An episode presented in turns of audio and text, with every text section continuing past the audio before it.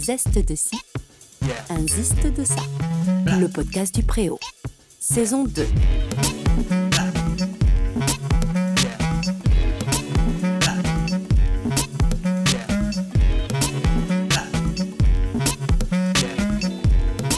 Hereditas et les concours d'éloquence. Prendre la parole en public peut sembler souvent vertigineux. Tout dire, ne pas trébucher, ne pas rougir, surtout, surtout, ne pas s'engouffrer dans un blanc. Et qu'en est-il du débat? Eh bien, pour en parler, nous recevons aujourd'hui Ayoub. Bonjour Ayoub. Bonjour Lara. Ayoub, euh, tu es le président d'une association qui s'appelle Hereditas. Et, euh, et euh, dès que nous avons ouvert le préau, on a eu envie de travailler ensemble. Oui. Notamment, tu étais en lien avec Olivia à l'époque, euh, et il était question de faire euh, notamment des concours d'éloquence au préau. Mais avant d'aborder tous ces sujets, est-ce que tu veux bien nous parler un tout petit peu de l'association et de son rôle? Alors, euh, l'association Hereditas, elle existe depuis 4 ans, depuis février 2018. Elle est active sur le Pré Saint-Gervais depuis 2020, en fait, un petit peu avant le Covid, la crise du Covid. Et notre rôle, c'est de, de, former les jeunes à la prise de parole. Avec l'avènement des oraux de brevet et du bac, on s'est, dit qu'on pouvait se servir de nos compétences pour les mettre à disposition des, des Gervaisiens et, et, des, autres communes alentours également. et puis, on organise voilà, des, événements un peu théâtraux, ces procès fictifs dont je vous ai parlé, et puis des, des formations un peu plus scolaires, euh, axées sur les oraux du brevet et du bac? D'accord, donc tu m'as parlé de compétences au service de l'association. Ben, quel est ton parcours et, dans quelle mesure tu te retrouves à pouvoir proposer ce travail-là aux, jeunes? Alors moi, mon parcours, il est celui d'un scientifique. J'ai fait une prépa, j'ai enchaîné sur une école d'ingénieur, j'ai travaillé chez EDF pendant deux ans. J'y travaille toujours d'ailleurs. J'ai j'étais chez Areva avant, donc j'ai une, formation assez solide sur, sur tout ce qui est nucléaire. Et puis, depuis 4 ans maintenant, je suis au Conservatoire de Vincennes, au théâtre, en art dramatique. parallèlement à ça, j'ai beaucoup fait ce qu'on appelle des concours d'éloquence durant mes années universitaires. Je me suis pris d'affection des, des plaidoiries d'avocats qui, qui voltigeait dans les cours d'assises. J'allais souvent dans les cours d'assises pour assister à des procès. Et puis c'est devenu une passion. Et, et puis je me suis dit pourquoi pas l'exporter au Pré Saint-Gervais. Voilà. Parce que tu es résident du Pré Saint-Gervais. Exactement. Ok. Et donc tu as dit aussi on. C'est qui on? Alors, on, il y a, y a, également Léandre. Léandre qui est plus axé, Léandre Bisoire, qui est plus axé sur le cinéma et qui, euh, et qui euh, assure les captations de, bah, de nos événements. Et euh, lui va faire un travail plus axé sur l'image, sur la manière de parler face à un micro, face à une caméra. Donc voilà, on peut dire qu'on est assez complémentaires je n'avais pas totalement réalisé que c'était ciblé notamment pour les jeunes et leur, et leur concours d'hiver. Quels sont les événements pour lesquels on va se retrouver à travailler son éloquence? Alors, nous, les, jeunes qu'on essaye d'aller chercher ou qui viennent nous voir directement, parce qu'il y a de plus en plus de demandes de leur part, euh, on, œuvre, essentiellement euh, au 36 Espace Jeunesse. C'est un, un, service qui est offert par la ville, qui est donné par la ville et qui. Euh, et là-bas, on retrouve des espaces de travail. Et, les jeunes viennent nous voir pour soit les aider à, à leurs oraux du brevet, du bac, ils ont des sujets à présenter sous forme de dissertation, sous forme d'exposé. Et donc, il y a une certaine rigueur à avoir dans la présentation, dans la forme, dans, dans, la déclamation, dans la démonstration. On en reviendra peut-être plus tard dans, dans le format d'un discours. Et puis, il y a d'autres personnes qui sont plus orientées recherche d'emploi, qui vont nous demander des, des formations en prise de parole lors d'un entretien professionnel. Voilà, on essaie de recouvrir tous ces éventails. C'est des séances de groupe? Alors, quand il s'agit de ça dépend des événements et des et des, du cadre, mais en là, en l'occurrence, pour le bac et le brevet et les entretiens pro, on essaie de faire de l'individuel. Comment est une séance type? Alors tout dépend de tout dépend de l'événement ou de ou de de l'objectif. Donc là, en l'occurrence, si c'est scolaire, il y a un jeune qui vient nous voir, qui nous dit: «Voilà, j'ai, je dois, montrer, comment, comment s'opère la photosynthèse», par exemple, en SVT. Heu, alors, heu, moi qui suis scientifique, je vais mettre d'abord à profit mes compétences d'ingénieur et dans un premier temps, pour voir si le fond est est raccord avec, heu, avec la réalité et puis dans un second temps, on on fait un travail, de, de forme. C'est-à-dire, comment, comment aller, dans une, dans un discours type, celui d'un avocat, qui est qu'on commence par, l'exorde, c'est-à-dire, heu, s'attirer la bienveillance de son jury, heu, entrer ensuite, heu, dans la narration, raconter une histoire, pourquoi on a choisi ce sujet. Ensuite rentrer dans la partie démonstration, argumentation, qui est, l'appui de sa thèse avec des exemples, avec des des chiffres. Et puis enfin, on rentre dans la, la partie, on rentre dans la partie où on prévoit les contre-arguments, la partie réfutation. On anticipe ce que le jury peut nous, heu heu, nous opposer comme argument et enfin, heu, la conclusion, c'est la partie, pas la plus importante, mais c'est là où on s'en va et comme un comédien qui finit sur une, grande déclamation, il faut s'attirer, l'attention du jury et finir en beauté avec une, une belle conclusion. Donc on peut dire que c'est celles-là, les étapes, les parties de la construction d'un discours, de façon générale? Écoutez, heu, la la la la la structure que je viens de vous donner, elle existe depuis Socrate. OK, Elle d'accord. existe depuis, heu, le procès de Socrate où, où Socrate avait demandé, heu, à ne pas avoir de logographe. À l'époque, on n'avait pas d'avocat, on devait soi-même se défendre et le logographe était là pour structurer la défense. On reprochait à Socrate de ne pas reconnaître les dieux officiels de la Grèce antique. On reprochait on lui reprochait de pervertir la jeunesse en allant clamer que d'autres dieux existent et lui est venu avec une structure type. Alors c'est pas lui qui a rapporté ces paroles, c'est son élève Criton à travers, l'Apologie de Socrate, un livre que je recommande à tous ceux qui veulent découvrir l'art oratoire et heu et donc cette structure existe depuis longtemps. Elle est utilisée, heu, dans les tribunaux, elle est utilisée, heu, dans les manuels scolaires. Alors moi, en tant que comédien, je vous dirais qu'il y a pas de structure type. Il y a pas de manière type de convaincre, mais c'est une manière de de d'encadrer son sujet et de voir ce qu'on peut en tirer.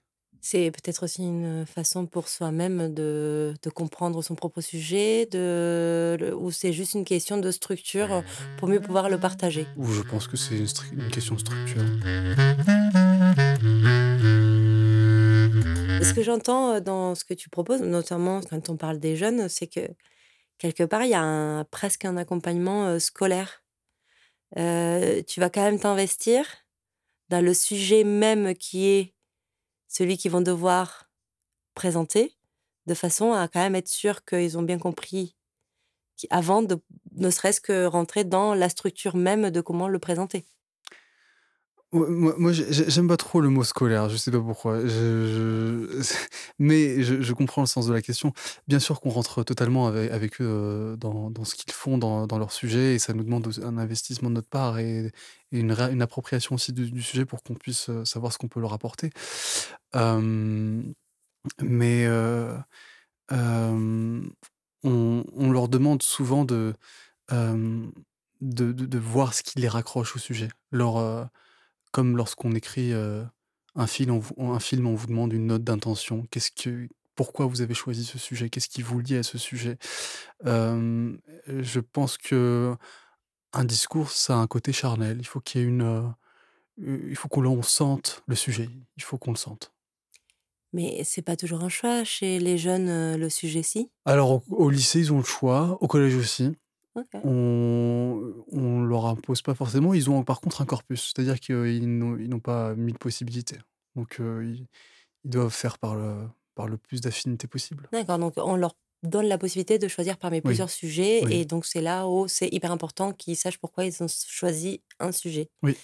en particulier. Mmh. Et toi et Léandre, de votre côté, vous allez, heu, même si c'est pas dans votre vos cordes, parce que j'imagine qu'ils viennent pas vous voir que sur des sujets scientifiques, Mmh est-ce que tu vas prendre le temps d'aller, heu, te renseigner sur le sujet lui-même, de pour mieux l'accompagner ou Bah, seulement quand ça te touche?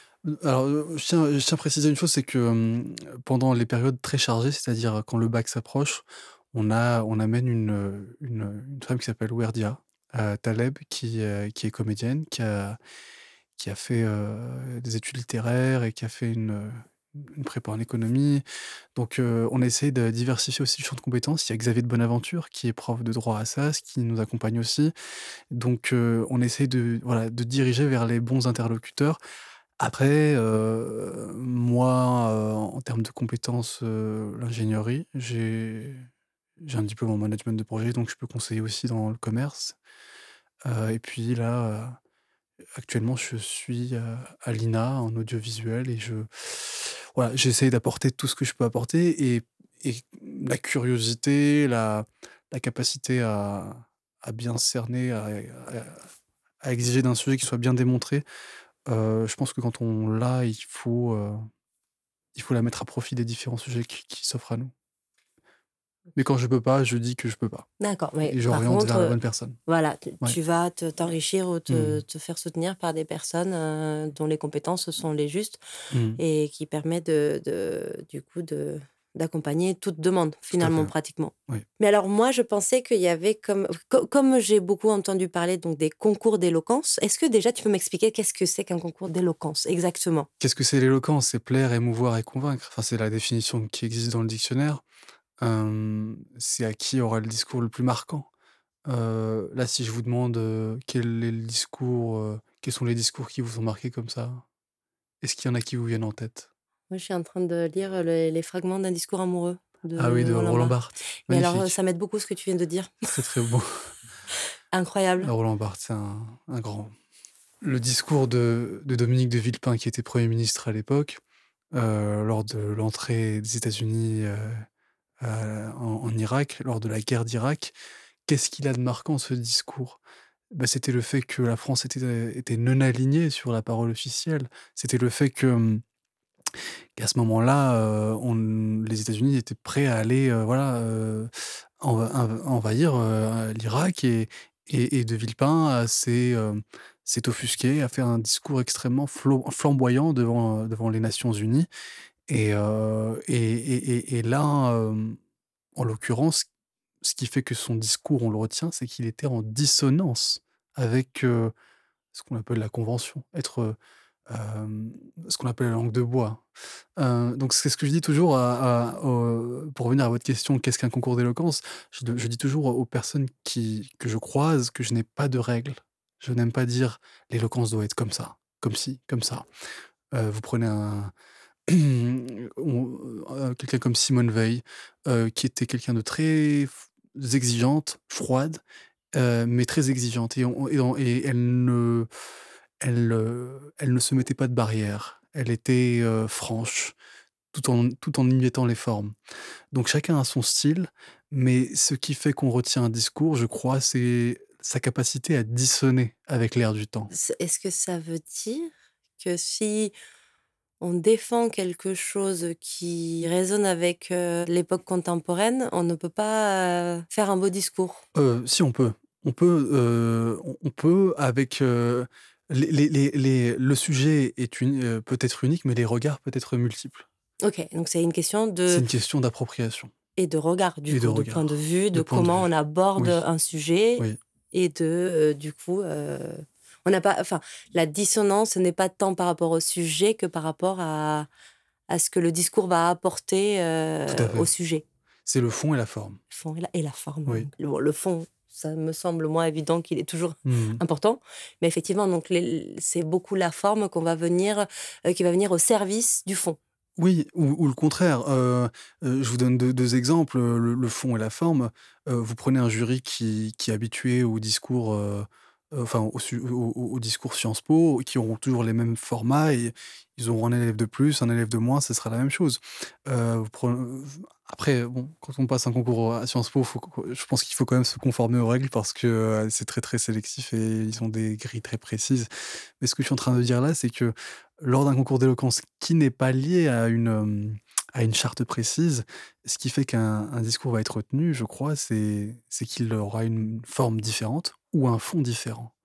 Ça peut être l'un ou l'autre. Ou les deux. Ou les deux. Il y avait un, il y a un autre exemple qui me vient en tête. Il y a, vous devez connaître Jacques Vergès, l'avocat, qui était pas mal dans la défense de rupture, qui, qui, questionnait ses juges, qui leur, qui leur demandait quelle est votre légitimité. Donc là aussi, c'est un exemple sur le fond. Il, il ne traitait plus le sujet, il leur disait, il leur disait mais vous n'êtes pas légitime à, me, à, juger ce, cette cause et, on n'a pas à se défendre pour, pour cet acte. C'était la même chose pour Gisèle Halimi, euh, qui a questionné ses juges et qui a dit mais on n'a pas à se justifier pour cet acte. Donc, moi, quand j'ai des jeunes en face de moi, j'en suis un aussi, mais je, commence à prendre quelques années, mais je, me considère encore comme jeune. Euh, certains vous diront que c'est que dans la tête. Mais je leur dis, mais est-ce que vous prenez pour acquis ce, que, ce, ce qui est déjà là Est-ce que vous le prenez pour acquis? Pourquoi vous ne le questionnez pas? Est-ce que c'est normal d'avoir la peine de mort? Est-ce que c'est normal Vous questionnez tout ce qu'on vous propose? Je crois qu'on. après, voilà, on est dans une société où il faut aussi appliquer les choses, mais je crois qu'un orateur doit se questionner sur ce qu'on lui propose. On, peut se questionner sans forcément sortir. Enfin, je veux dire, questionner, ça veut dire réfléchir, ça veut dire. dans sa tête, on n'est pas obligé de questionner à voix haute toujours, déjà Si? Non, je pense qu'il faut pas trop embêter. Un peu quand même. oui. Ça dépend qui alors. Euh. Je pense qu'il faut aussi savoir se taire, si c'est la question. Oui. Oui, je, crois, hein, je crois qu'il faut savoir se taire, oui. Mais ce que je veux dire, c'est que questionner, ça ne veut pas forcément dire poser euh, la question qu'on se pose à quelqu'un d'autre d'emblée, mais ça veut dire peut-être euh, se donner accès à la réflexion d'un sujet, ne hmm. pas, comme tu dis, ne pas le prendre par acquis et et peut-être questionner lorsqu'on on est arrivé dans sa tête si, je vous parle de la peine de mort, parce qu'on on avait fait le procès de la Révolution française ce, ce mois de juin à la mairie du Pré. C'était euh, le premier samedi du mois de juin. et euh, l'une des questions que les jeunes abordaient, euh, donc ils se sont mis à la place de Robespierre, de Danton, et, et l'une des questions qui était abordée à ce moment-là, c'était l'abolition de la peine de mort. Un type comme Robespierre avait demandé à ce qu'on abolisse la peine de mort. Ce qui est paradoxal parce que dans les livres d'histoire, Robespierre est associé à la terreur et le, au fait d'avoir coupé des têtes. Donc je leur dis, regardez toutes les, contradictions qu'il peut y avoir dans, l'histoire. Et, vous, quel est votre avis? Euh, et, ce qui a donné euh, un débat assez riche, qui, est d'ailleurs disponible sur YouTube, hein, si vous voulez le voir, c'est sur la page YouTube d'Hereditas. Et, euh, et, ça permet, voilà, de... moi j'aime, les, comme dirait Étienne de la Boétie, les servitudes volontaires. Les servitudes volontaires dans le sens où il faut comprendre les choses pour les accepter. Ok. Voilà. Et donc, par rapport au débat sur la peine de mort, ce débat riche, et qu'est-ce qu'on peut avoir un peu de pistes de réflexion? Quelles sont les lignes qui se sont dressées? Les lignes qui se sont. Il n'y avait pas forcément d'avis tranché sur aujourd'hui, en fait. C'est la question. C'était plus sur. C'était un débat d'époque. Ah, vous avez remis, le débat, c'était comme si on était à l'époque, pas, pas euh, sur une, période contemporaine. Oui, oui, oui. Ok, ok. oui, oui. ok. Et alors, du coup, concours d'éloquence, parce que vraiment, vous faites des concours. À la fin, il y a un gagnant, ou en tout cas, il y a des prix. Il y a, des... prix. Il y a le prix du meilleur témoin, du meilleur faux témoin, puisque c'est ah, C'est toujours des procès. Des un concours d'éloquence, c'est toujours un procès? Non, alors chez, chez nous, chez Reditas, on fait un format procès parce qu'on trouve ça très théâtral. Mais un procès, bah, typiquement, celui qu'on aimerait faire et qu'on va faire la, au Préau le 14 février, c'est c'est un concours d'éloquence qui a le format d'un procès, mais qui peut être aussi présenté sous forme de, dissertation libre. C'est-à-dire chacun vient avec sa thèse, chacun vient avec sa plaidoirie et va venir défendre. il y a des multiples formats de concours d'éloquence. Alors, euh, je précise, donc effectivement, le 14 février, nous accueillons, s'il vous plaît, redoublement de tambour, le procès de l'amour. Alors, euh, qui, euh, ce qui, moi, m'a le plus d'ailleurs interpellé lorsque nous avons parlé, c'est que les exemples que tu m'as donnés de ce que représentait l'amour pour les jeunes, ce qui allait être défendu, ce qui allait être proposé, c'était pas du tout forcément l'idée que moi je me faisais de l'amour et, des, et des, ouais, ce que, ce que ce serait le procès de l'amour. Heu, est-ce que tu peux nous faire un petit rappel, heu, des des oui, des petits sujets, heu, qui vont être abordés, dans ce procès? Enfin, des points de vue, je tu m'as parlé de notamment des réseaux sociaux, enfin des réseaux de rencontres plutôt. Alors en fait, ce ce procès, déjà dans le format, c'est, des témoins, fictifs qui vont passer. Il y aura par exemple, Narcisse. Je crois qu'il y aura aussi, Aphrodite. Des figures, qui, qui voilà, qui appellent, et qui qui vont essayer de mettre un contexte, historique à ce que c'est l'amour. Ensuite, il y aura des avocats. Donc tout ça, c'est tous ces tous ces toutes ces plaidoiries seront soutenues par des lycéens, donc c'est entre 16 et 20 ans. Pour répondre à votre question, quels sont les axes sur lesquels on travaille? J'ai dit aux jeunes, pour l'instant, vous c'est libre. Vous vous mettez ce qui vous passe par la tête. Parce que, heu, je pense qu'il faut voilà, c'est à eux d'aller chercher ce qui les préoccupe. Heu, donc là, on est dans une phase où, heu, comme dans un brainstorming, on met toutes les idées sur, sur un grand mur. Et alors voilà, si vous voulez un teaser de ce que de Tout de petit quand même, il faut garder la petit. surprise, mais un un tout petit peu moi ça me donne, heu heu, Mmh. ça me rend curieuse de savoir qu'est-ce que la jeunesse aujourd'hui et encore une fois, non pas que je me sente vieille, hein, moi non plus, mais ça suffit pour voir des différences. Mmh. Heu, qu'est-ce que la jeunesse aujourd'hui en entend par amour? C'est compliqué comme question. Parce que l'amour, c'est vraiment du sur mesure. C'est j'ai moi, j'ai eu des multiples regards, parce que je les ai tous réunis, hein, les orateurs, dans la même salle. Ça, ça, j'aime bien faire ça.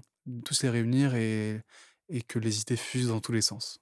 Je trouve que c'est très productif, au début ensuite on les sépare un par un mais, qu'est-ce que les comment les jeunes se figurent l'amour aujourd'hui? Il y a un trait qui revient souvent, c'est les réseaux sociaux, c'est les applications de rencontres. Hem et donc la question qui s'est posée très rapidement, donc l'un des axes d'argumentation qui va être développé pendant le procès, c'est à quel point ces, supports qui aujourd'hui, peuvent paraître, bénéfiques et peut-être qu'ils le sont pour la pour, fécon féconder l'amour, peuvent aussi, l'altérer. Donc c'est ces questions qui seront abordées. Bien sûr, bon, je vais pas vous donner de réponse. Vous verrez le 14 OK, février. c'est noté, je prends. Non, mais je je vois bien, en plus, c'est très difficile de se mettre à la place des autres. Ce qui m'interpelle dans ce que tu dis là aussi, c'est que tu me parles de 16-20 ans. À 16-20 ans, on pense déjà aux sites de rencontres? Oh oui. Alors qu'on est dans un cadre, heu, je sais pas, moi à 16 ans, j'étais, heu, au lycée, j'imagine. Est-ce que ça existait? Heu, non, pas pas quand j'étais au lycée, en tout cas, non, c'est arrivé un tout petit peu plus tard, mais néanmoins, ce que je veux dire, c'est qu'on est dans un cadre, on est entouré d'autres personnes, Mmh pré présentes. Pour moi, j'ai le sentiment que, heu, les sites de rencontres viennent aussi dans des cadres où la rencontre se fait plus difficile parce qu'il y a moins de sorties, notamment pendant le covid, il y a sûrement eu une explosion, des de ce type de d'outils. Heu, au début, peut-être plus des questions de timidité, de difficultés sociales, mais enfin, ça restait, heu, parallèle. Maintenant, aujourd'hui, c'est presque systématique et alors, pour les adultes qui ont des plannings, des voilà, bon, il y a un côté où on se dit: «Bah oui, c'est, heu, optimal», hein, c'est un peu le mot du moment. Heu, mais en revanche, ces 16-20 ans sont quand même entourés aujourd'hui. Mmh Qu'est-ce qui fait que des 16-20 ans vont quand même se rapprocher de ces outils? Vous avez cité, heu, la crise du covid qui a quand même, heu, créé quelques, distances à celles qui s'ajoutaient déjà au fait d'être dans une société d'écran. Donc heu, là, c'est là, on s'embarque dans une dans un questionnement philosophique, mais heu, lançons quelques quelques pistes. moi moi, je je dirais que, hem, on télécharge aujour aujourd'hui Tinder comme on télécharge Messenger ou Facebook. C'est-à-dire que c'est devenu une application, heu Qui peut être dans, le lot d'applications de de d'un d'un jeune, alors je ne sais pas si je m'avancerai sur le 16 plutôt que le 20, mais en tout cas, un un jeune aujourd'hui peut avoir enfin, c'est c'est quelque C'est un réflexe presque. Je ne sais pas si c'est un réflexe, mais en tout cas, c'est un âge où on se découvre et c'est un âge où on n'est pas forcément, heu, stabilisé et on sait que dans l'environnement dans lequel on existe, cet outil-là existe. Heu et puis on prend en compte les paramètres qu'on a cités avant. Le fait qu'on est dans une société peut-être qui, se s'isole, Oui, on s'individualise. c'est comme un un un outil de sécurité, enfin, ça nous donne un sentiment de sécurité, de oui, de sécurité, de découverte, de de recherche de soi aussi, de, mmh, c'est aussi, heu, voilà, parce que bon, heu, quelque chose qui revenait aussi chez chez chez ces jeunes, c'est que dans un lycée, dans, heu, ou dans, tout le monde se connaît, alors on n'a peut-être pas envie de se dévoiler rapidement et que sur une application de rencontre, on a l'écran qui nous protège. Et là, je leur ai fait le parallèle avec Cyrano qui était protégé par, l'ombre de l'arbre, lorsqu'il parlait à Ro à Roxane et il se dévoilait. Il lui disait, «Mais dans la nuit qui me protège, j'ose enfin être moi-même». Bah, cette nuit-là, aujourd'hui, c'est peut-être, l'écran qui nous voile et qui nous protège et dans lequel on ose être, heu, nous-mêmes peut-être. C'est une réflexion. Question. On va la laisser comme ça d'ailleurs, en suspens. Ouverte. Donc on parle de concours d'éloquence, on parle de passer, heu, concrètement des des examens, des choses qui sont très terre à terre, très, heu comment le théâtre et la poésie viennent s'insérer là-dedans, dans quelque chose qui semble être, dépourvu de ça, notamment si on est un peu sur des sujets qui ne sont pas forcément un lien. Va si on parle de philo, OK, ou de mais si on parle de, comme tu dis, de la photosynthèse, voilà. Alors, j'aime beaucoup cette question. J'aime beaucoup cette question parce que, j'ai connu, très bien connu même, Michel Bouquet, qui était, un professeur pour moi. C'est lui qui m'a entraîné, pour entrer au conservatoire de Vincennes et et Michel Bouquet avait, l'habitude, lorsqu'on commençait, heu, une séance et il le faisait aussi quand il était professeur, heu, à au conservatoire, national supérieur d'art dramatique, de mettre du Mozart. Il mettait du Mozart pendant 2 minutes, ensuite il arrêtait Mozart et il disait: «Maintenant que vous avez infusé dans la musique, soyez des êtres musicaux». Parce que ce que l'on renvoie avant tout, lorsqu'on discute avec quelqu'un, c'est une musique. C'est un son qu'on renvoie, c'est une musicalité et le fait qu'on soit écouté ou pas, dépend de la musique que l'on renvoie et ça nous amène à la poésie et au théâtre. La poésie, c'est le choix de la musique, c'est le choix de la rythmique, c'est le choix de l'harmonie, de la dynamique qu'on y met et moi, je pense que comme un chef d'orchestre qui mène sa partition musicale, on mène son discours, heu heu, avec, heu, toutes ses composantes, parce qu'on finalement, on livre un une partition musicale. Si, j'entends souvent la phrase: «Oui, j'ai écouté sa voix, ça va pas trop le faire». Parce que, bah, j'ai entendu cette phrase qui peut revenir quand on c'est une affaire de sensibilité quand on quand on connaît quelqu'un, enfin quand on découvre quelqu'un, on peut être proche de la voix ou plus éloigné et donc ce que je veux dire par là, c'est que quand on projette sa voix, on projette une musique et on projette donc une possibilité de d'être, heu, d'être, heu, sensible, d'être, heu, d'attirer, l'écoute. D'atteindre aussi. D'atteindre. Oui. Et le théâtre, ce se rapporterait plus au corps, aux Oui, intentions, aux oui, oui, c'est ça. Le thé le théâtre, de toute façon, le théâtre, c'est de la poésie. Si on prend, ça dépend du théâtre. la poésie, c'est le biais du théâtre? Le le le thé le la poésie peut être, un support de théâtre. Voilà, dans le sens où c'est un comédien qui le porte. Vous prenez Racine, Corneille ou Molière pour, dans les classiques où c'est des des gens qui ont écrit en alexandrin, qui ont écrit avec des rimes et et et la manière dont on le porte, moi, je considère qu'il faut mettre l'effort quand on parle.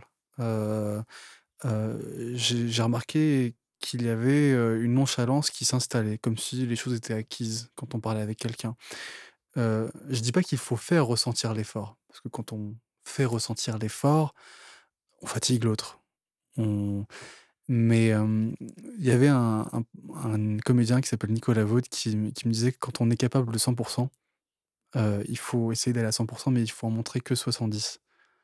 Comme ça, on fait sentir à l'autre qu'on est capable de 100 mais ce 70% sera déjà assez fort pour communiquer ce qu'il faut communiquer. Il faut avoir un échange. Le Oui 100 il est peut-être, c'est aussi une clôture. et su et surtout, il faut enlever le les échafaudages. OK. Heu, Qu'est-ce qu'un échafaudage? les échafaudages, c'est ne pas montrer le travail. Moi, je c'est-à-dire que les gens savent que vous avez travaillé, si vous l'avez vraiment travaillé. Ce n'est pas la peine de venir avec plein plein de notes, j'aime pas beaucoup les notes, a On a le droit d'avoir des notes quand on présente un sujet? On peut, À oui. l'oral? On peut avoir des notes. Heu, il y avait, heu, un avocat qui distinguait 3 types d'orateurs, les orateurs qui lisent leur texte et il disait que qu'il conviendrait de ne pas s'y attarder parce que lorsqu'on lit son texte, on est dans le rythme du texte qu'on a écrit la veille. On n'est plus dans le rythme d'aujourd'hui et de celui du public. Parce qu'il faut pas oublier que quand on joue, on est 3, heu, quand on joue à plusieurs, par exemple. On est avec le texte, on est avec le public et on est avec son comédien ou avec son jury, heu, Ou avec soi-même un avec peu, enfin quelque part, on on peut être un peu dédoublé puisque c'est pas nous, c'est le personnage qu'on incarne donc heu, on est déjà 2 peut-être enfin pas 2 dissociés puisque l'idée c'est d'incarner. Oui. Mais il y a un peu de ça, Oui, c'est vrai, c'est vrai, c'est vrai. Il y je a je il y a le personnage qu'on crée, si si c'est ce que vous voulez dire, c'est ça? Il y a le personnage, mais il y a Ayoub, enfin ou Lara, heu, qui incarne ce personnage, mais qui est-ce que dans quelle mesure on peut l'être, heu, totalement et on dialogue avec, je pense, Mmh. heu, pour trouver, le le le le juste milieu entre le personnage, l'interprétation qu'on en fait et l'être que nous sommes, quoi et ce qu'on met dedans. Enfin, c'est comme ça que je l'aurais, décrit. C'est vrai. Donc a ce trio me me semble pertinent même si on n'a pas de partenaire. C'est ça que je veux dire. Oui, oui, c'est vrai, il y en a qui vont peut-être s'approprier un peu plus, leur double. Moi, je pense à une comédienne comme Arletty, que j'aime beaucoup, qui est un peu enfin, qui est pas très connue, enfin, bah, ça fait longtemps qu'elle est morte, mais c'est quelqu'un qui disait, lors d'une interview, elle avait dit: «Mais en fait, pourquoi on dit, d'une femme» parce que le sujet, c'était le parce qu'on le bon, il faut mettre dans le contexte, hein, on est dans les années 70. On lui disait: «Mais est-ce qu'une femme joue la comédie?» Et et je dis à Jacques Chancel: «Mais jouer la comédie, est-ce que ce n'est pas le comble de la sincérité?» Est-ce que quand on joue la comédie, on n'est pas ce qu'on a envie d'être, en fait? Et donc ça peut être cette projection dont vous parlez, donc ce double vers lequel on essaie de tendre, ou ou alors ça peut être, un seul et même personnage qu'on a réussi à à dompter Oui. avec le temps. Bah, c'est assez passionnant quand même de de voir comment on peut, pour quelque chose d'aussi terre à terre, aller au croisement de tant de choses, de tant d'imprégnation et de tant de partage, en fait et d'enrichissement. En fait, on s'enrichit, mais en même temps on partage. Mais une petite dernière question, je me questionne du coup sur la réception, c'est-à-dire un jury, heu, qui, heu, donc va, heu, noter parce qu'en fait ils sont là pour noter, pour donner une valeur à ce que l'on va enfin, ce concept de valeur qui moi personnellement me chagrine énormément. Donc, heu, ce jury-là, il a une expertise comme, heu, on peut être arrivé à la conclusion qu'ils sont, comme tu as dit tout à l'heure, heu, pertinents. Heu, donc ils vont, donner une note. Donc quand on a travaillé quand on travaille l'éloquence, quand on vient, heu, préparer ce ce cet examen et qu'on a travaillé, qu'on s'est imprégné, comme tu dis, du sujet, mais aussi de la poésie, du rythme, de la musicalité, qu'on a réussi à récupérer tout ça. Qu'est-ce qui fait que dans la perception du jury, dans le jugement du jury, parce que ça n'est un et la notation aussi, puisque ça va être la valeur finale, ça va, faire la différence par rapport à quelqu'un qui n'a pas, travaillé son éloquence. Sachant que peut-être ces 2 personnes, elles ont le même, savoir. Dans votre question, il y a la réponse, parce que moi je partage totalement, ce que ce que vous ce que vous sous-entendez. C'est-à-dire que finalement, le discours, c'est une affaire de sensibilité personnelle. Maintenant, des jurys existent partout, pour rentrer dans une école de théâtre, pour rentrer, pour convaincre un juge. Qu'est-ce qu'on fait? Est-ce qu'on se dit que ça dépend de la sensibilité de chacun? Ou est-ce qu'on essaie de comprendre, ce qui existe, et essayer de jouer avec ce qui existe pour appro pour s'approcher de sa propre vérité? En l'occurrence, pour ce procès fictif de l'amour, on partage quand même une grille, de, je sais pas si on peut appeler ça critères, mais de mmh, de critères, allez, euh, sur lesquels on peut être évalué par le jury. Heu, le jury va d'abord s'atteler sur la forme. On est sur un exercice de plaidoirie. Donc qui dit plaidoirie, dit, heu, argumentation. Donc on il faut qu'il y ait des axes d'argumentation, il faut qu'il y ait des exemples. Si on peut avoir des chiffres, ça serait intéressant. Il faut qu'il y ait aussi, des réquisitions. Quand on accuse quelqu'un, eh bien, il faut demander une peine. Il faut le demander quand même, même si on n'en demande pas. il faut, on peut demander le pardon, par exemple. Donc, il y a la forme et puis, et puis, et puis sur, enfin, le fond du coup, puisqu'on parle de fond là, et, de forme, les deux. Et, puis il y a tout ce qu'on s'est dit en fait depuis tout à l'heure, hein. c'est-à-dire quelqu'un qui vient avec un texte copié-collé de Wikipédia et qui n'est pas dans le rythme. Voilà, c'est sur en fait, c'est sur ces grandes différences qu'on va essayer de, de, de, départager. Après, quand c'est très difficile, le les, jurés, les, les jurés le disent. Ils disent on a eu extrêmement du mal, ça a été très subjectif. Et là, on rentre, oui, dans de l'injustice. Mais l'injustice forge l'orateur. Donc d'accord, dans l'injustice forge l'orateur. Donc dans la réception, il y a ça, il y a peut-être aussi la capacité qu'on a à se laisser, ouais, effectivement, euh, porté par la sensibilité de ce qu'on a en face. Euh, mais au final, euh, ce serait que le meilleur orateur du moment où il a réussi à appréhender le langage, hein, parce qu'il y a après aussi des difficultés tout simplement de diction, tout ça, qui, on parle de là, on est sur des choses techniques. Mais une fois qu'on a appréhendé ça, le, le, meilleur discours serait celui qui se rapproche le plus de sa propre vérité, même si cette vérité est que l'on n'est pas, que l'on ne sait pas à 100% ce qu'on dit ou que l'on n'est pas parfait ou qu'en fait on n'a pas toutes les réponses à tous les sujets qui ont été posés. au final, ce sera plus intéressant de, ouais, de, d'aborder ça, d'être dans sa musicalité, sa propre vérité, que de, au final, essayer de dire je sais ça, je sais ça, je sais ça, regardez, au final, j'ai appris ce que vous m'avez demandé d'apprendre même si derrière, la vérité n'y est pas dans la circulation, dans le trajet entre l'orateur et le juge.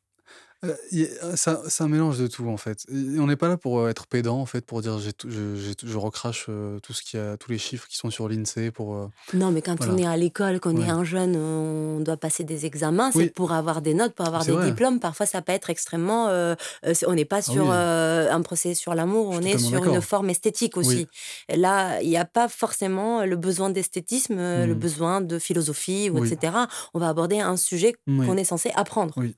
Tout à fait. Donc c'est là-dedans, parce que pour moi, c'est plus simple de comprendre euh, la sensibilité, les l'émoi, l'émotion, la philosophie, quand on parle de forme esthétique, mmh euh, non seulement esthétique, hein, mais d'autres formes qui incluent l'esthétique. Mmh euh, mais alors, ça me ça me questionne finalement beaucoup plus sur des choses beaucoup plus terre à terre. À quel moment ce jeune, parce qu'il a fait, euh, parce qu'il a appréhendé sa musicalité et sa propre vérité, il va quand même mieux réussir à avoir une meilleure note sur un examen qui parle de photosynthèse qu'un autre pour même savoir en fait?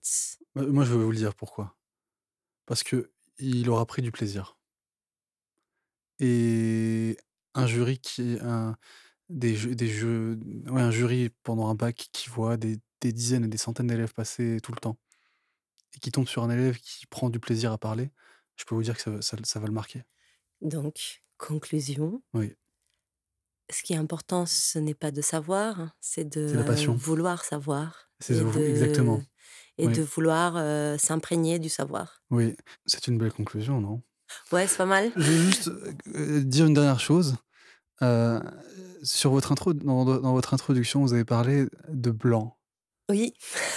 Le blanc. le blanc. C'est le dernier livre de. C'est le, titre du dernier livre de, de Sylvain Tesson. J'aime beaucoup. Le blanc. Vous avez dit que c'était euh, la terreur d'un orateur. c'est peut-être peut-être la mienne, j'en sais rien, mais ouais, ça, bah, pour moi le blanc c'est mmh. associé à une terreur, ouais, c'est sûr. Mais mmh. pas le silence. je parle du blanc mental. Du blanc, hein. du blanc mental. Ouais. Bizarrement, je trouve que c'est le moment le public s'intéresse le plus à ce moment-là en fait au blanc. Parce que ça crée une gêne. Mais terrible. Terrible. le public est gêné pour vous. Et un grand orateur, ce, ce serait, ce serait quelqu'un qui arrive à sublimer ce moment de gêne et ce moment de blanc pour en faire un, ben, un chef-d'œuvre. Oui, mais un grand humain, c'est celui aussi qui s'imprègne des sentiments qui l'entourent. Et ce pont dont il est difficile à construire. Quand on est humain, que l'on voit la gêne que l'on crée, la gêne de soi-même, ce, sentiment, on s'auto-juge d'ailleurs, c'est très simple. Mmh. C'est le premier problème, c'est qu'on se regarde, on se dit merde, tu t'es raté ou tu te souviens plus, tu es nul. Enfin, on, est très vite dans le jugement de soi. Mais il y a quand même euh, une espèce d'environnement qui se crée, de gêne. On sait mmh. même que l'on reçoit l'empathie de, des, parce qu'il faut vraiment être très malveillant hein, pour qu'un public, euh, et c'est pas souvent le cas, le public n'est mmh. pas malveillant globalement. Mais quand même, quand on est humain, cette empathie, ce truc-là, elle est difficile à apprendre. Donc, mmh. donc aussi, créer ce pont vers la sublimation, c'est un. Ah, peut-être un talent d'orateur, mais c'est pas mmh. forcément un talent que l'on peut vite avoir en tant qu'être humain. Oui, c'est vrai. Mais c'est l'imprévisible en fait. Hein. Là, il n'y a pas de, il n'y a pas de l'art de traiter l'imprévisible n'existe pas. Sans, cela, l'imprévisible serait pas. J'ai failli poser la question tout à l'heure parce que tu m'as dit euh, quand on construit un discours, on, réfléchit au contre. Au contre-argument. Au contre-argument, mais enfin, euh, j'imagine que parfois on se retrouve face à des contre-arguments auxquels on n'a pas pensé. Et le génie doit être présent alors. Voilà, ok, donc c'est bien ça. Euh, au final, celui qui sublime le blanc, celui qui sublime l'imprévu, c'est celui au final. Le génie qui prend la place du talent. C'est celui qui aura le 19 sur 20 parce qu'en France, on ne met jamais des 20 sur 20. Voilà, c'est comme ça. On est jamais parfait.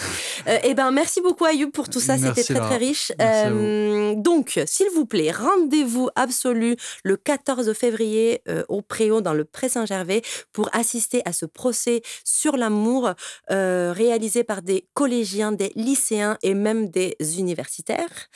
donc, on est sur de l'intergénérationnel, voilà, ce qui est hyper intéressant à la fois en termes de technicité, de profondeur de sujet et d'échange. et puis, et puis évidemment, rendez-vous sur notre site pour découvrir tous les liens qui vous permettront d'aller plus en profondeur sur ce sujet, la vidéo YouTube dont tu as parlé tout à l'heure, notamment le site d'Hereditas, etc., etc. Comme tu maîtrises l'éloquence avec brio, est-ce que tu peux me faire une proposition de présentation de notre chronique musicale par Maxime Berton. Et eh bien maintenant, place à la musique avec Maxime Berton. Euh, nous venons de parler des mots et des mots musicaux. Maintenant, euh, on va écouter de la musique, puisque quand le territoire des mots s'arrête, celui de la musique commence. Maxime, que t'inspirent ces mots aujourd'hui?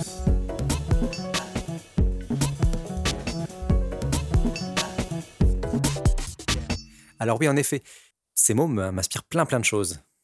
Quand on me parle d'éloquence, en plus quand on me parle de, mélodie euh, des mots, quand on me parle de, phrases musicales, tout ça, ça, a directement à voir avec, euh, avec l'improvisation.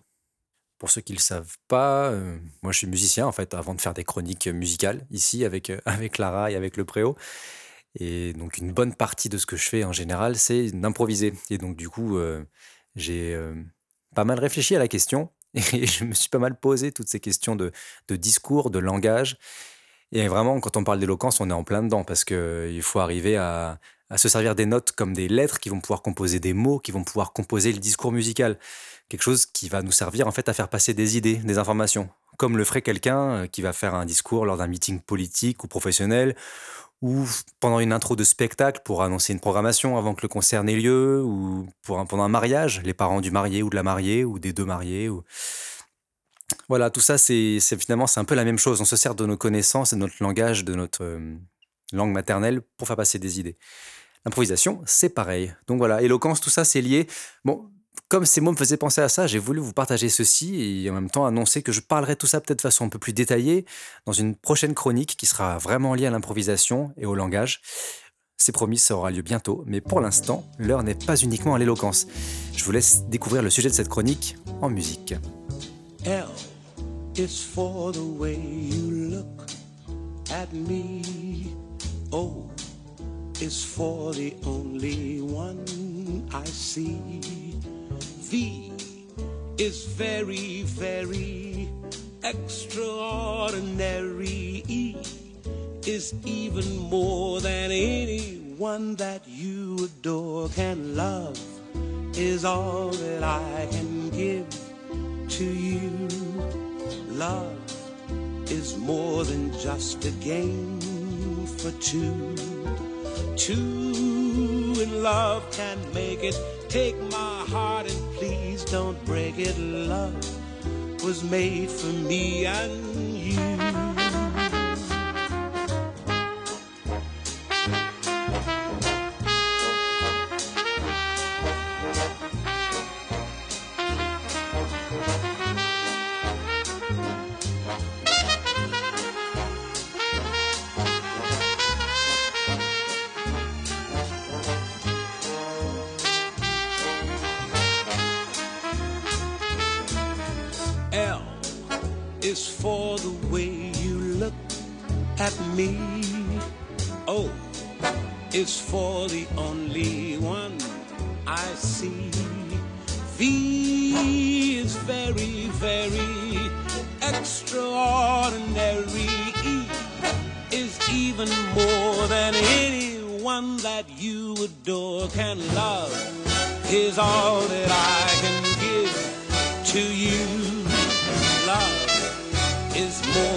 Just a game for two.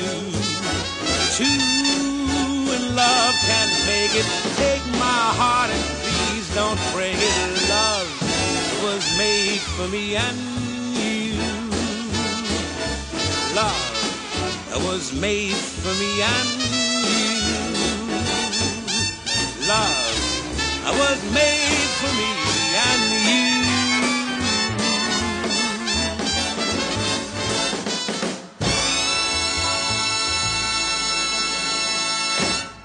Vous l'aurez compris, aujourd'hui nous allons parler d'amour. Saint-Valentin approchant oblige. Alors, simplement, la chronique va être toute simple aujourd'hui, ça va être l'écoute répétée de ce morceau, Love, mais interprété de multiples façons. nous avons débuté avec l'original, bien évidemment, Nat King Cole, celle que tout le monde connaît. Et on va continuer maintenant avec celle de Michael Bublé, qui reste vraiment dans, la même veine, euh, avec lui aussi un big band pour appuyer son amour. Et euh, c'est vraiment le, le même genre, en plus moderne. C'est comme une espèce de modernisation de la version de Nat King Cole. À vous de voir après celle que vous préférez, évidemment. Euh, bonne écoute, à tout à l'heure.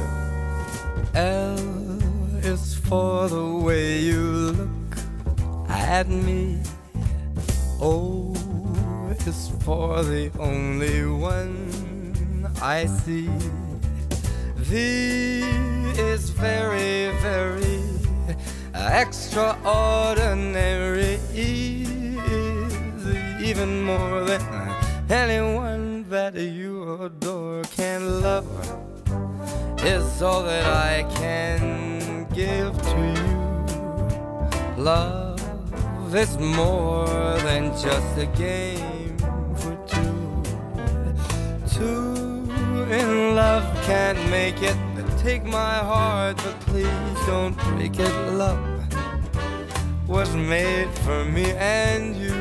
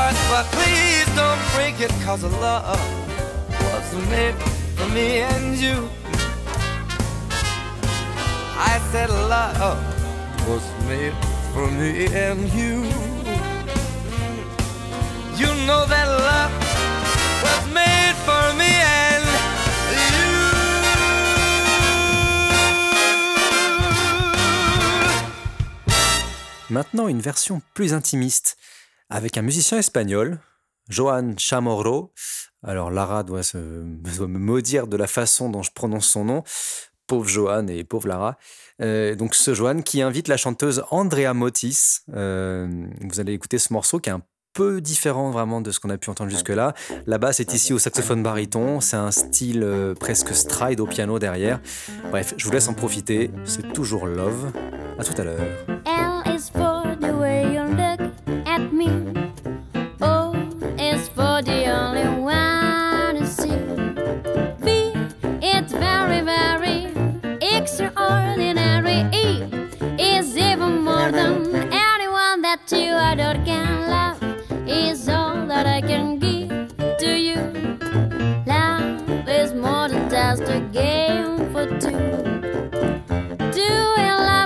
Make it. Take my heart, please don't break it. Love was made for me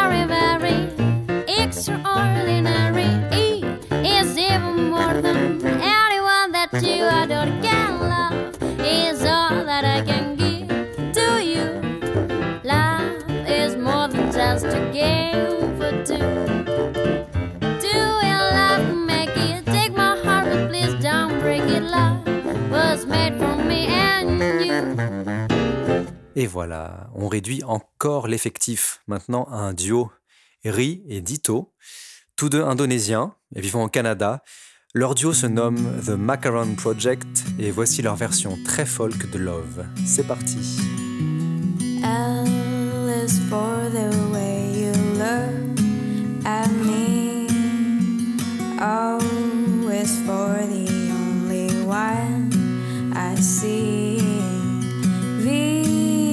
Very, very an extraordinary, and E is even more than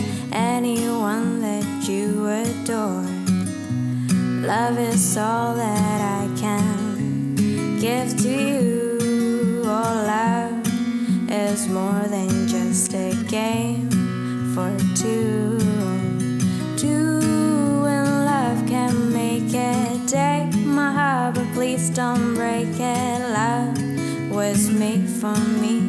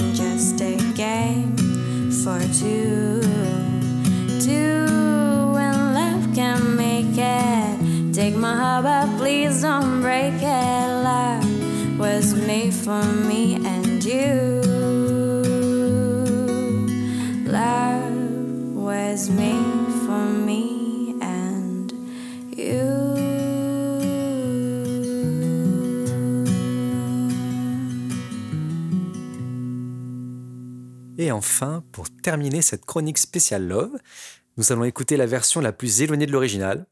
Quoique pas tant que ça, on n'est pas vraiment dépaysé au final. C'est la version, en tout cas la, la plus soul de toutes. C'est chanté par euh, Joe Stone, chanteuse et actrice anglaise, que vous avez peut-être eu la chance de voir sur l'écran, euh, ou même peut-être d'écouter euh, sur d'autres titres.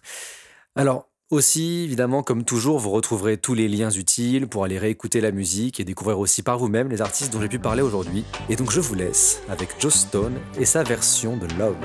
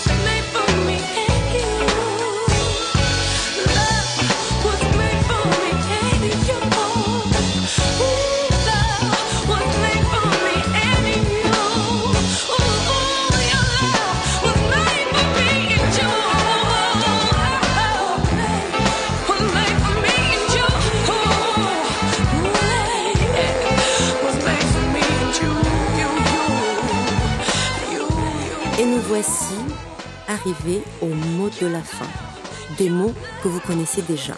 Réécoutez, cliquez pour découvrir. Plateforme habituelle, site web, mais surtout, surtout, à bientôt. En attendant, restez curieux.